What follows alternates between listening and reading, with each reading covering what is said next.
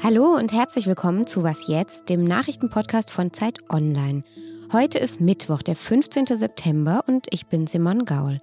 Wir sprechen heute über Ursula von der Leyens Rede zur Lage der Europäischen Union, über Vor- und Nachteile der Briefwahl, über eine klitzekleine Erhöhung von Hartz IV und über ein neues Kapitel der Raumfahrt.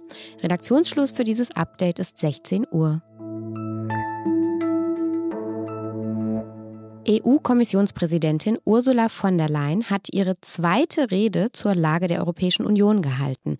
Da waren dann natürlich wieder große pathetische Worte dabei, sowas hier.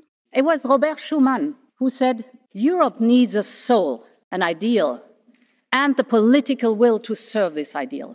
And Europe has brought those words to life in the last 12 months. Schumann war 1950 französischer Außenminister und er war sowas wie der Vordenker und Ideengeber für eine europäische Gemeinschaft. Und ja, Ursula von der Leyen sieht seine Vision einer gemeinsamen Seele jetzt eben durchaus umgesetzt. Diese Rede der Kommissionspräsidentin ist aber nicht nur für große Worte gedacht, sondern soll immer auch eine Bilanz und ein Ausblick auf die Arbeit der Kommission sein. Und so sprach von der Leyen dann eben also heute vom erfolgreichen Kampf gegen die Corona-Pandemie. Sie warb mit Blick auf die kommenden Herausforderungen dann für eine handlungsfähigere und noch widerstandsfähigere Union. Sie sagte, eine klimapolitische und wirtschaftliche Führungsrolle sei für die globalen und sicherheitspolitischen Ziele Europas von zentraler Bedeutung. Ganz konkret will sie die Europäische Verteidigungsunion weiter voranbringen. Sie will die Herstellung von Hochleistungschips in Europa fördern, um eben vom asiatischen Markt unabhängig zu werden. Und sie will 50 Milliarden Euro in die Gesundheitsvorsorge in den nächsten Jahren investieren. Jetzt ist es ja nicht mehr lange bis zur Bundestagswahl. Ich habe heute Morgen meine Briefwahlunterlagen beantragt. Das ging sehr unkompliziert mit ein paar Klicks im Internet. Ich finde, zu Hause wählen ist praktisch und außerdem muss ich sowieso am 26. September arbeiten. Viele Menschen in Deutschland machen das inzwischen so, wie ich es jetzt gemacht habe. Während da draußen also jetzt weiter munter Wahl gekämpft wird, wählen tatsächlich immer mehr Menschen in Deutschland zu Hause per Brief. In Berlin und Hamburg beispielsweise haben schon 40 Prozent diese Unterlagen bestellt. Was bedeutet denn dieses neue Wahlverhalten für die Demokratie? Das frage ich Lenz Jakobsen aus unserem Politikressort. Hallo Lenz. Hallo Simon. Welche Chancen liegen denn, also gesamtgesellschaftlich gesehen, in der Briefwahl? Na, Briefwahl können die Beteiligung erhöhen, also können dafür sorgen, dass einfach mehr Leute wählen am Ende. Das ist ja ein äh, zusätzliches Angebot äh, zu dem, dass man am Sonntag immer ins Wahllokal kann zwischen 8 und 18 Uhr. Man kann nun also auch schon per Brief wählen und muss dann nicht hinlaufen. Und es ist ja auch ein zusätzliches zeitliches Angebot. Man muss also nicht zum Wahltag warten, sondern kann das schon irgendwann in den Wochen vorher tun. Und daran liegt natürlich die Chance, dass sich mehr Leute insgesamt beteiligen. Voraussetzung dafür ist allerdings, dass die Briefwahl einigermaßen niedrigschwellig ist. Idealerweise werden also die Briefwahlunterlagen einfach an alle Leute, an alle Wahlberechtigten automatisch versendet, ohne dass man sie wie jetzt extra beantragen muss. Das ist übrigens in der Schweiz auch schon so. Und es gibt Zahlen aus den letzten Kommunalwahlen in Bayern, ähm, wo das auch gemacht wurde, weil damals der Lockdown so hart war. Im Frühjahr 2020 war das, wo durch diesen automatischen Versand der Briefwahlunterlagen die Wahlbeteiligung nochmal deutlich gestiegen ist.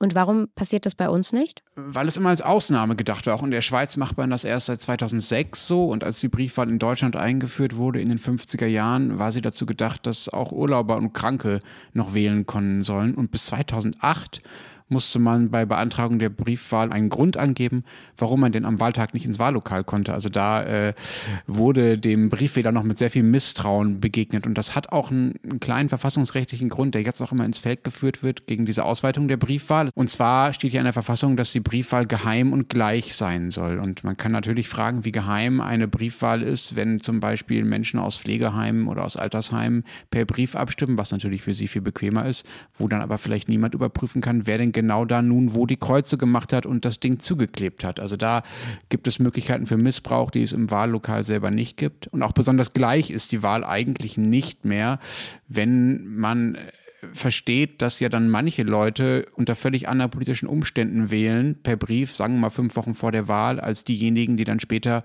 äh, im Wahllokal wählen. Da sind andere politische Dinge in der Zwischenzeit passiert. Es gibt vielleicht neue Skandale, neue politische Vorschläge. Das heißt, nicht jede Stimme wird unter, der, unter den gleichen politischen Umständen tatsächlich abgegeben.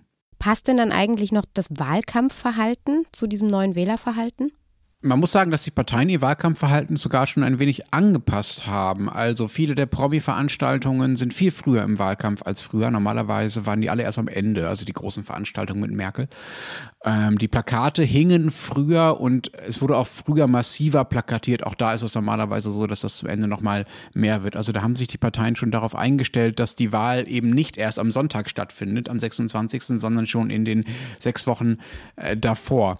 Und man kann das Argument, was ich gerade gebracht habe, mit der Gleichheit der Wahl ja auch umdrehen. Man kann ja auch sagen, es ist eigentlich schlecht, dass bisher alles auf einen Tag zulief und deshalb einzelne Ereignisse, die vielleicht am Tag vor der Wahl stattfanden und die vielleicht gar nicht gewollt oder politisch beeinflussbar waren, die Stimmung so sehr prägen und damit auch das Wahlergebnis. Wenn nun über sechs Wochen gewählt wird, dann hat man am Ende das Wahlergebnis vielleicht als so eine Art äh, Durchschnittswert der politischen Ereignisse und der politischen Stimmung dieser sechs Wochen. Das ist vielleicht nicht das, wie es mal gedacht war, aber ich bin mir nicht sicher, ob das wirklich die schlechtere Variante ist. Danke, Lenz. Gerne. Das Bundeskabinett hat heute eine Erhöhung der Hartz-IV-Sätze beschlossen. Ab 2022, also ab kommenden Januar, erhalten die meisten Hartz-IV-Empfängerinnen und Empfänger drei Euro mehr pro Monat. Bei Alleinstehenden sind es dann monatlich 449 Euro. Miet- und Heizkosten übernehmen die Jobcenter dann noch zusätzlich. Die Sätze für Kinder unter 14 Jahren steigen allerdings nur um 2 Euro und den Sozialverbänden ist diese Erhöhung ganz generell sowieso viel zu gering. Auch der Deutsche Gewerkschaftsbund hat gesagt, die Erhöhung entspreche nicht der tatsächlichen Preisentwicklung und sei deshalb faktisch sogar eine Kürzung der Regelsätze. Auch die Grünen im Bundestag haben den Beschluss kritisiert. Diese geringe Erhöhung, so hieß es, sei unverantwortlich, kalt und bitter. Was noch? Heute lohnt es sich möglicherweise ein bisschen länger wach zu bleiben. Gegen 2 Uhr mitteleuropäischer Zeit startet nämlich mal wieder eine SpaceX-Rakete ins All. Da sitzen aber dieses Mal keine Astronautinnen und Astronauten an Bord, sondern vier Weltraumtouristinnen. Und zwar ganz allein.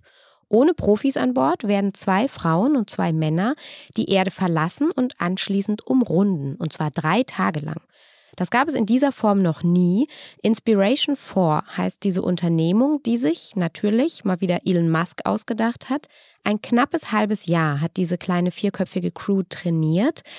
Ja, würden Sie sich das trauen? Also ganz ehrlich, ich nicht. Naja, mein Kollege Robert Gast hat in einem Text nochmal die wichtigsten Fragen dieser Mission beantwortet. Also wer sind diese vier mutigen Menschen?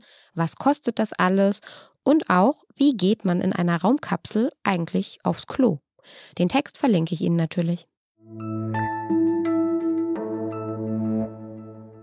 Das war was jetzt für heute. Wenn Sie mögen, dann schreiben Sie uns. Wir freuen uns wie immer über Feedback an wasjetzt.zeit.de. Ja, und morgen früh, da erfahren Sie dann bei meinem Kollegen Janis Karmesin, warum Deutschland ein wahres Paradies für Geldwäsche ist. Danke fürs Zuhören und bis bald. Tschüss.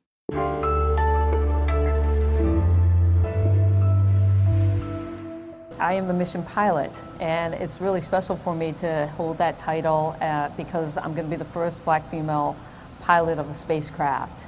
There have been three black female astronauts that have made it to space, and knowing that I'm going to be the fourth means that I have this opportunity to inspire and inspire the next generation of women of color and, and girls of color.